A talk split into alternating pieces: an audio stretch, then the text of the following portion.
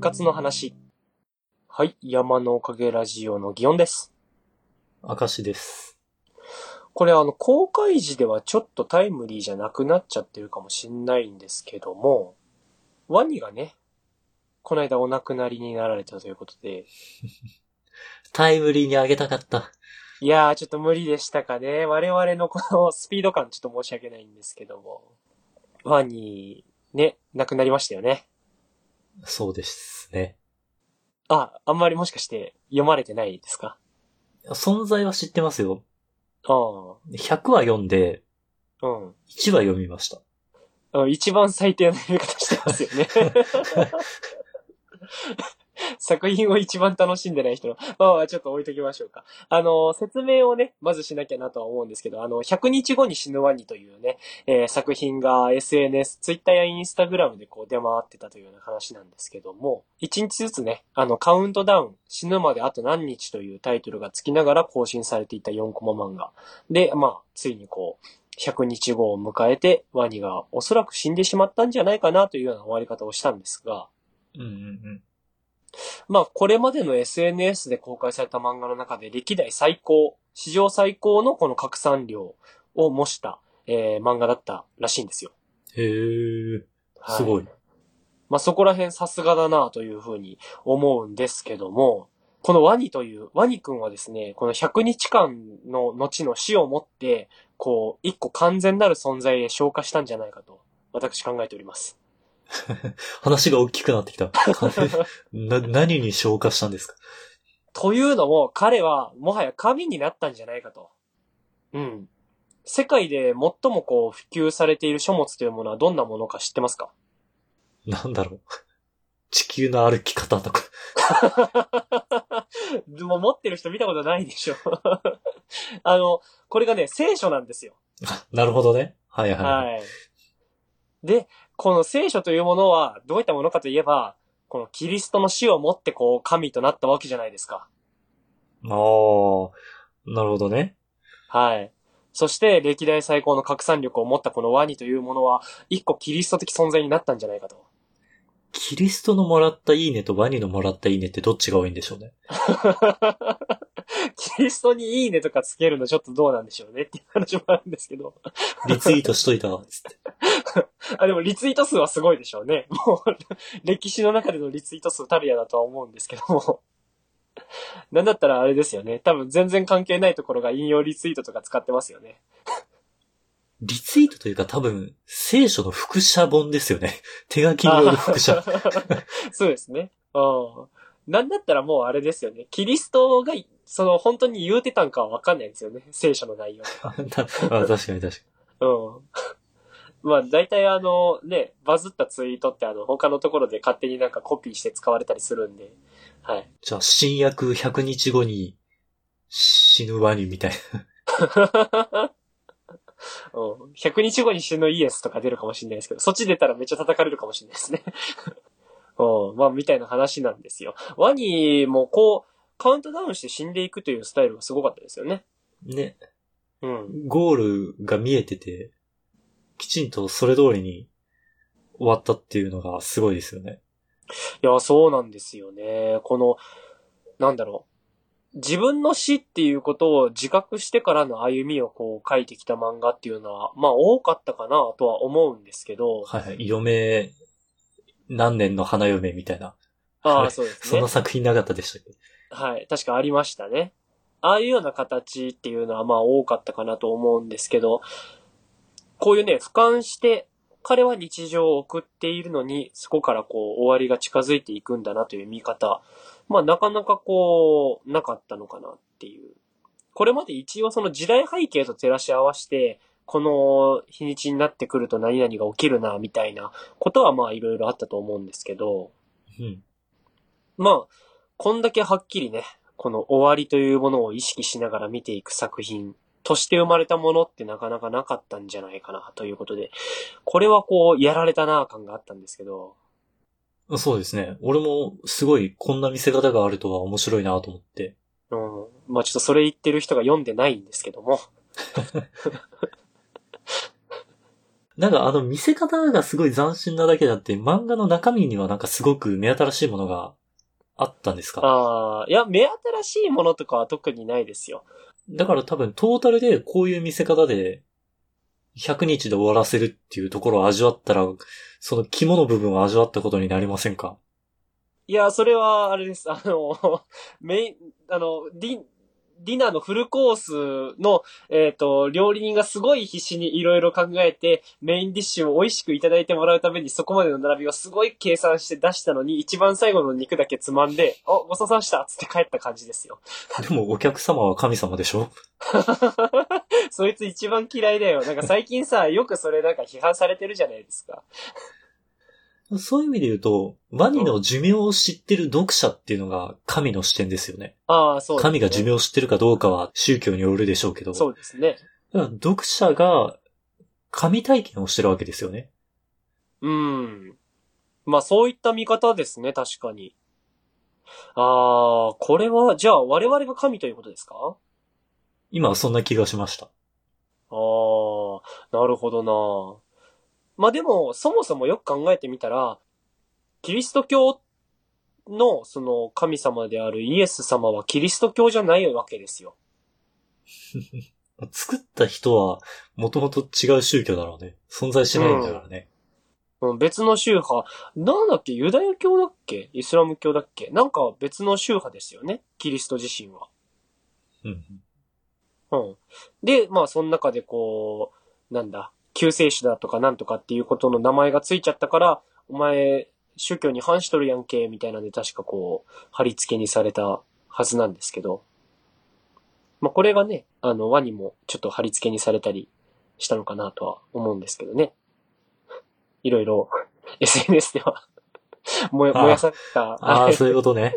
はい。なるほど。うん。なんかね、ありますよね。そっちの話も。ヒアブフィの刑だったわけではないでしょ。 いやいや、でもそういう、なんか社会圧による断罪じゃないですか、あれは。まあ、あれですよ。キリストも復活まで3日かけてたんでね。ちょっとワニさん早すぎたかもしれないですね。3日ぐらいやっぱ寝かしとかないと。やっぱ燃やされちゃうかもしれないですね。ちょっと復活が早すぎた。はい。もう我々はその元からいた神で、ワニがちょっと神になるのに復活が早すぎたからちょっと燃やされちゃったのかもしれないですよね。もう少し余韻があればよかったんですかね。寝かしてから、そういえばこういう感じになりましたってしたかったですね。まあそんな感じですけど、まあこういう感じで喋ってて、でも明石さんはハマらなかったってことですよね。うーん。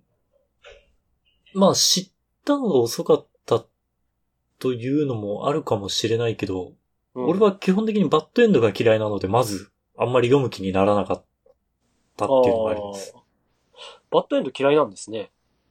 だって、最終的になんか死ぬキャラクターに感情移入してたら辛いじゃないですか。ああ、でもそれが作品の醍醐味ではあるんですけども。だから俺はシステムは評価しますよ。つシステムっていうかタイトルの付け方が。物語はあんまり俺好みではなかったということだと思います。ああ、じゃあちょっとワニ教には入信できないということですか できないで すね。ああ、え、漫画の内容自体は全部4コマなんでしょあ、そうですね。4コマで続いていき、まあ日常を進めるわけですけども。すごい画期的にワニ君が世相を切ったりしてたの。いや、そんなことは特にないですけどね。4コマの中で、今年の紅白面白かったなみたいな感じのシーンとかがあって、来年はどんな感じになるんだろう、ワクワクとか言ってるわけですよ。ああ、なるほどね、はい。ひこの100日しかないみたいなことを、を知らない人間っていうのを描い、人間じゃないか。まあまあ知らないまま生きる様子っていうのを描いて、はい。ああ、皮肉なもんだな、みたいな。うん。ああ、なんか人間もいつ死ぬかわからないよなとか、そういうところも想起させたりとかね。まあこういう説明まで言っちゃうとちょっとやぼったいなとも思うんですけども。そういうような作品、はい、なんですよ。あんまりこれ聞いても、あれですかあの、はまらないですかいや、とても良いメッセージだと思います。いなんか後でやろうじゃなくて、やっぱり、うん。後でやろうだとやれなくなる可能性があるぞ、みたいなのも とても良いメッセージだと思います。そうですよね。なんか、明石さんもね、一言載せれないですから。 はい。いつ、いつあれですからね、コーナーがボツになるかはわからないんですからね。それは我々次第なので は。いや、違うか。あのツイートにリプライをくれる皆様のおかげか。いなくなればもう、だってこんなのできないんですから。擬音だけ一つリプライつけて終わりなんて、それコーナーじゃないんで。はい。リプライゼロだったらしれっと俺コーナー終わらせますからね。 それゾッとしますよね。いや、なんか、思ったのが、その、えーっと、最近、ハライチのターンっていう、その、ハライチさんがやられてるラジオとかちょこちょこ聞くんですけど、はい。あれってあの、10週やって、あの、10週ちゃんと続けば、その、ちゃんとコーナーが殿堂入りしますみたいな感じなんですよ。うんうん。あんぐらいの方がいいのかもなってふと思ったりもしたんですよね。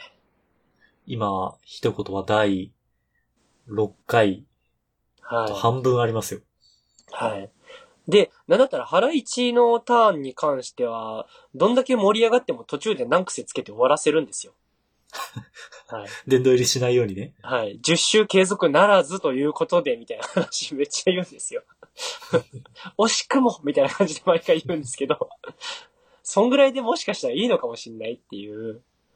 うん。もうワニぐらい人気にならない限りはもう10回でいいんじゃないかと。いうようなことも思いますよね。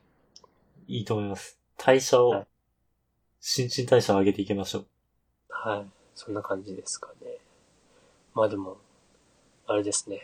漫画の話。まあちょっと僕漫画家としてしたわけなんですけど。4コマ漫画ハマんないですか4コマ漫画、ツイッターっていう媒体には合ってると思います。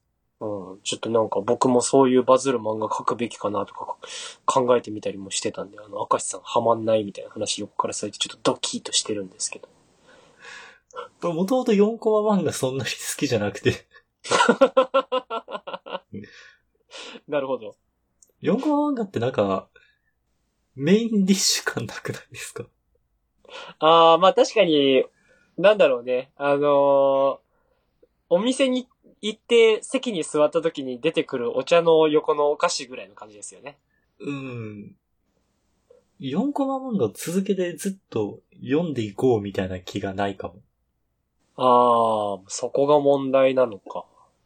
まあでも、そこからなのかな。え、でも4コマでも面白い4コマとさ、面白くない4コマはあるでしょ。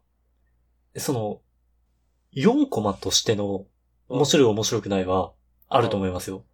でもうん4コマ漫画っていうと、その4コマがうん、 10も20もあるわけじゃないですか。そうですね。それはもう4コマである必要はなくないいや、これが、いやー、でもこれ難しいな。ここを僕が向きになっても負けです か。す まん、俺、俺、そうだな。いや、うん。漫画、漫画で見せろみたいな話ですか。4コマで価俺値をは、。そう、俺はそうやって読むなら、漫画の小回りで読みたいなって話。ああ、まあ確かに漫画の小回りかっこいいもんね。やっぱね。その方がよ読んでても面白い。なんか、ただ、4つのコマで起承転結を表現しきるっていう芸術性は、俳句とかに似たよううな、んこの制限のある中っていう切れ味の良さはあると思いますよ。はいはい。うん。 あると思いますよっていう終わり方。 すごいな。いやまあでもそういうことですよね。漫画、その、ふんだんにこう漫画としての良さを作るためだけにこう、表現されてる小回りだったりみたいなものを見れるのはね、確かにおつなそもう。んだって小説読んでてさ、全部五七五で書かれてたらくどいじゃん。っまあまあ、確かにわかります。てことよ。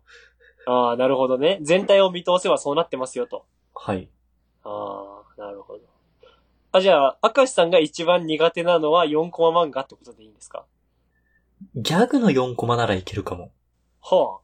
まあ確かにギャグは、まあそう。でも、かといってなんか狙ってもないような、なんかしょうもない日常みたいなのをダラダラ描いたような4コマってさ、うん、なんかあると思うんですよ。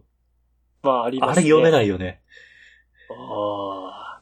なんて怖い言い方するんです か、明石さん。ギワ、 ちょっと話変わるけど、ギワさん日常系の作品って見れるいや、日常系作品は、いや、僕見ますけどね、ちょこちょこ。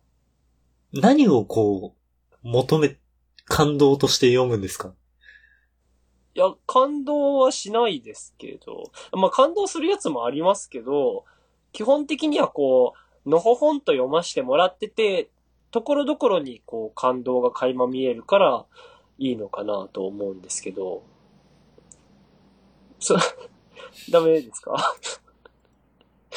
ちょっとあの、今完全にほ怒ほんられとてしるた。はいいや、いや、うん今、理解しようとして必死なのよ。 ああ。ダメだね。この、このスタンスのカップルは長続きしないだろうね。きっとね。 無理しちゃってんだから、お互い。日常系苦手ですか日常系は、大きいテーマもないわけじゃない。なんか主人公たちが例えば何かをしようとしてて、うん。何かをしようとしてるわけでもないんでしょああ、まあ、特に何もしないやつとかもありますよね。いや、でもこう、日々の中で、こう、やりたいこととかはあるわけで、ごめんなさい。いやいや、あ、うんまあでも、あれか、あるあるみたいな、そう、そういうのもあるところじゃないですか。そんなだっはいはいはて、日常がダメなんて言ったら我々のラジオどうすんですかそんなものは。いやきちんと刺激のある非日常的な考え方を提供しているつもりなんだけど。ああ、 ちょっとじゃあそこのテイストからお互い、あれですかね、踏み間違えてたかもしれないですよね。すり合わせちゃんと。いろんはないこの個性豊かな世の中で、うん、ああそれ、これが王道的な考え方だったわ、みたいなのを提供しているつもり。あ、あくまで王道だと。そう。うんあれですよね、その病気治んないですよ ね。赤井さんのなかなかないよ、これだけ王道な話をしているところは。ああ。いや、絶対王道じゃないですからね。王道じゃないし、なんだったら王道なんてものはできないんで。我々もでは。っとベタにやっていきますか。できます逆に。ベタな、ベタな回一遍作りますまたなんか、あ の我々の思うベタ。 はい我々の思うベタ回みたいなの作ってみますあの、なんか黒歴史待ったなしみたいな感じしますけど。ちょっとそれはいつかやりたいですね。準備しましょう。まあちょっとチャレンジということでね。はい。ちょっと、200日後あたりに。 2回死んだぐらいで。一言の話。はい。ということでね、今回も山影一言紹介していきますよ。第6回は、えー、シャンプー、ボディーソープ、ハンドソープの3つです。そうですね。まあ、例によって例のごとく明石さんは不在ということでね、投稿者の中には見当たりません。もう俺、このお題一つも知らなかったから、ちょっと知らない単語に関しては、一言も何もないと。じゃあ、一遍、ゆっくり説明会しますわ。これはちゃんと、 これほど生活の中で覚えとくべきものなかなかないんで。ハンドソープとか知らないんだから。ああ、そんなギオンさんの一言が。あ あ。いや、ちょっと、まあいいよ。じゃあ、もうこれ見て学ぼう。みんながいろいろ言ってるから。シャンプー、だいたい2周するって。 マラソン用のトラックかなんかですか何2周するってこれ、なんだよ。あ、まあ、俺のね、1個目シャンプー、だいたい2周するなんですけど、2回シャンプーしません1回の入浴でそうそうそう。1回入浴で、一遍頭を洗うじゃん、シャンプーで。うん。で、流すじゃん。うん。もっぺん洗わないなんで ?1 回目ってさ、その、泡の立ちが悪いんだよ。まあ、はい。こう、頭皮の油だったり汚れみたいなんでさ、なんか泡の立ち悪くなるじゃん。はい。で、それ流すじゃん。うん。で、俺はもっぺん洗いたいのよ。その、もっぺん洗うと泡の立ちめっちゃいいのよ。油が落ちてね。うん。それを味わって、おー、綺麗になってるな、よしよしってなってから終わりたいのよ。でも、 もう経験則で2回目泡立つっていうことは1回目で油が落ちてるっていうことやんか。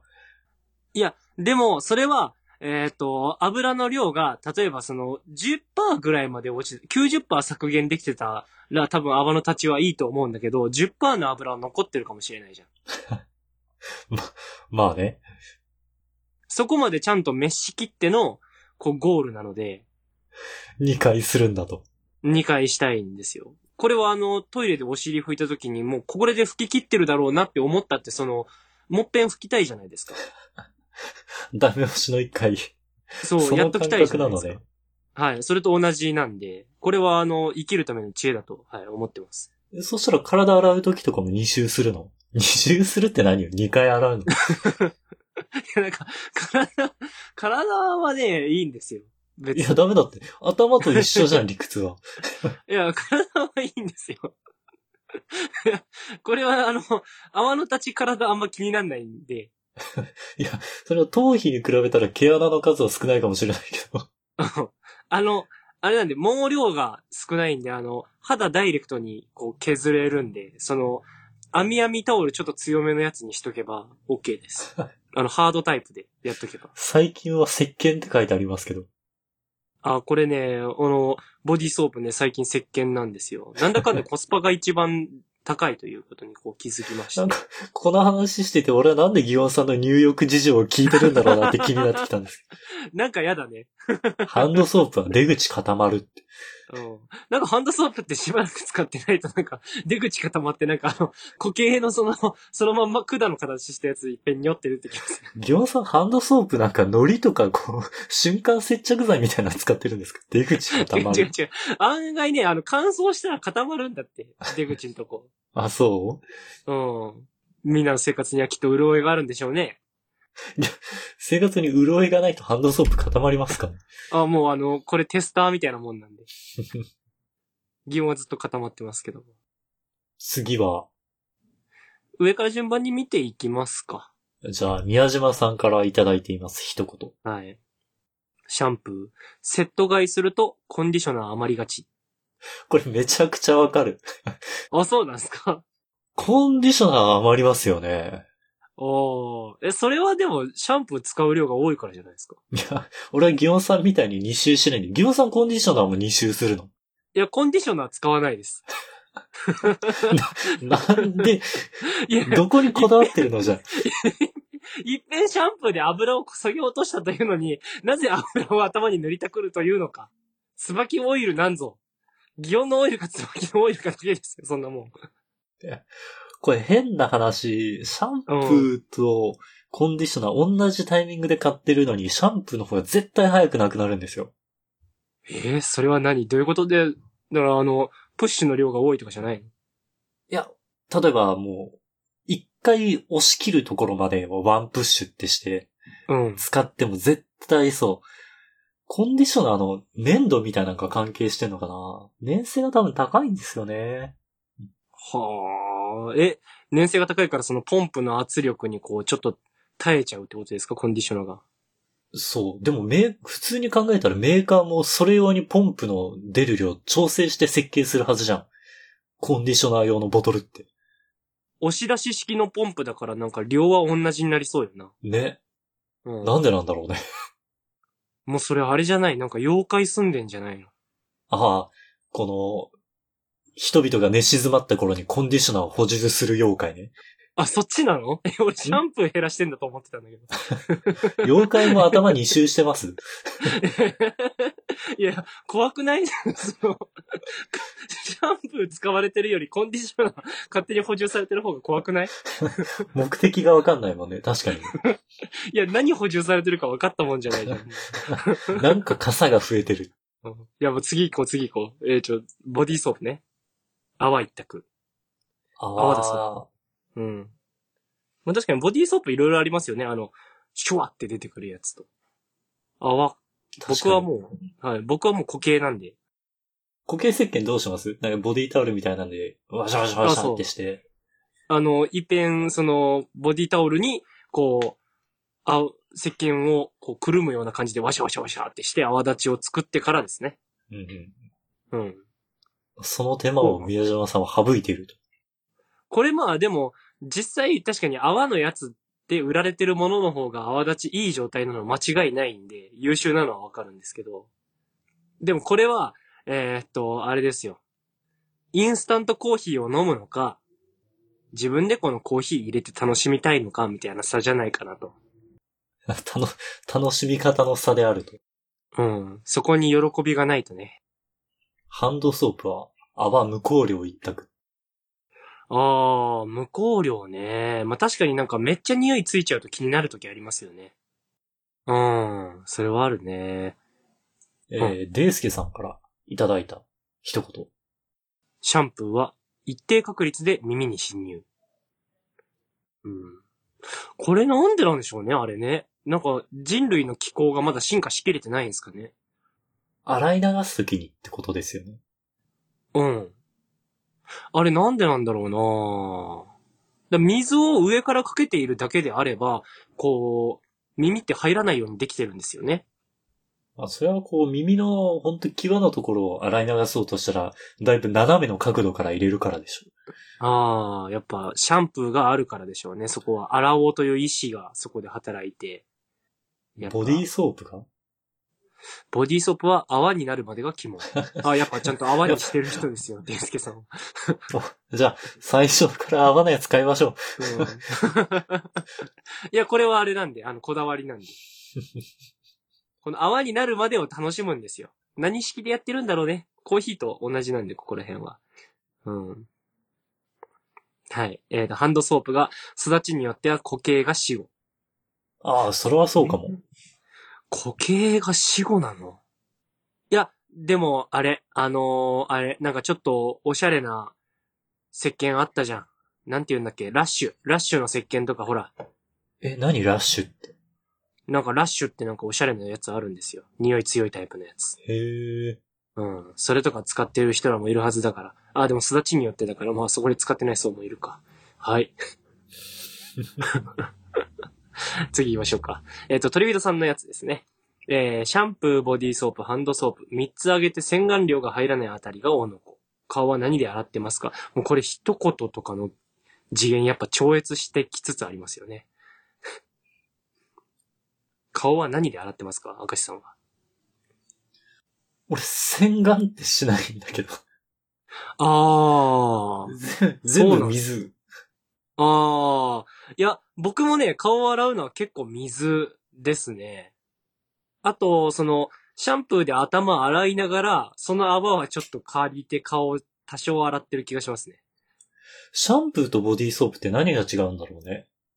なんかわかんないけど、ボディーソープで頭洗うとキシキシしないああ、なんかじゃあ、そういうキシキシしない成分が入ってんのかな。あー、潤いを与えてんのかね。うん。でもその理屈で言ったら、顔はむしろボディーソープで洗う方が理にかなってるんじゃない顔には髭ぐらいしかないわけだから。ああ、かもしんないね。でも、ボディからさ、泡上げていくより、シャンプーの泡が下がってくる方がなんか自然な流れな気がしない。重力に従っていると。そうそうそう、あの、低気に流れていくんでね。はい。でもそんなこと言ったらシャンプーやボディーソープと洗顔のやつは成分違うんだろうな、また。いや、そうだね。もう教えてほしいよね。教えてくんないと一生直さないんだから、こんなこと。はい、次行きましょう。ラストですね。あれこれさんの一言です。シャンプーは H&S から乗り換えたい。あー乗り換えたらいいんじゃないでしょうか。何が、何をあれこれさん。 いいのがないんでしょ多分それは。うん。なんかこう、H&S を越してくれるものがないんじゃないですか。スポンサー契約でも結んでるんですかね。いや、本当は変えたいのよ。変えたいけど、ちょっと、スポンサーがうるさくてみたいな。だとしたら大丈夫ですかねここで言うことでスポンサーなくなっちゃうみたいなことないですか 次ですね。ボディーソープ。肌に残る感じが苦手なので、さらっとしたものを教えてくださいと。あああ。あ。確かにしっとりめなものとか、さらっとしたものとかありますよね。確かになそれ全然気にしない人間だから、何もアドバイスできるものがないんですけども。明石さんはなんかこだわりありますかそういうの。俺の使ってるやつでもさらっとしてないかも。すいません、適当に使っていました。まあ、リスナー同士でなんか意見 交換があると、救われるかなと、はい、思いハまンす。ドソープ、牛乳石鹸は神。あー、牛乳石鹸ってコスパめっちゃ高いですよね。安いんですよ、ともかく牛乳石鹸って。はいはい。うん。で、持つしね。うん。まあ、確かにそれは間違いないかもしれない。そっか。ハンドソープ出口固まんなと思ってたけど、そもそも牛乳石鹸とかの固形物使っちゃえばいいのか。固形物はほっといたら溶け出していきません。ああ、そっちはそっちでめんどくせえな。 はい。というような感じですかね。では次のお題をいきたいと思いますが、次は何にしましょうか司会第7回。第7回にふさわしいお題は、お題は、えーじゃあ、朝ごはん、昼ごはん、晩ごはんでどうでしょうかまさに第7回。そうですね。第、 まさに第7回とはなん、よくわかんないですけどもね。はい。朝ごはん食べます 俺は食べてないんですけど。もうなんだったら一日一食ですね。 教えてくださいね。あの、僕たちこんなんだから、あの、概念を我々に教えてもらうぐらいの感じで。あ朝ごはん食べてる人マジで尊敬する。あー。いや、なんかもう生活がきちっとしてそうですよね。それ言われるだけで。朝ごはん食べてますって言われるだけでなんか、 俺より強そうな気がし ます。朝ごはんの一言は生活がきちっとしてそうん。の、なんかもう、印象をつけれますよね。う。ね。晩ご飯めっちゃ食べてますよりよっぽどいいですよね。わかる。うん。じゃあ、また、投稿お待ちしております。お待ちしております。という感じで話してきましたが、明石さん最後にお知らせお願いします。はい。この番組のツイッターアカウントを作成しました。アットマーク山のおかげで検索してくれたらヒットすると思います。山のおかげはローマ字で YAMANO。おかげは OKAGE ですね。で、このツイッターアカウントで番組のおまけ話とか更新情報をつぶやいていこうと思ってます。また、今回聞いてくださった方のね、感想をもらえたら嬉しいので、Gmail、こちらも Twitter アカウントと一緒で山のおかげ at gmail.com もしくはこの番組の Twitter のアカウントにコメントやリプライなど送っていただけたらとても嬉しいです。それでは、また次回。はい、さようなら。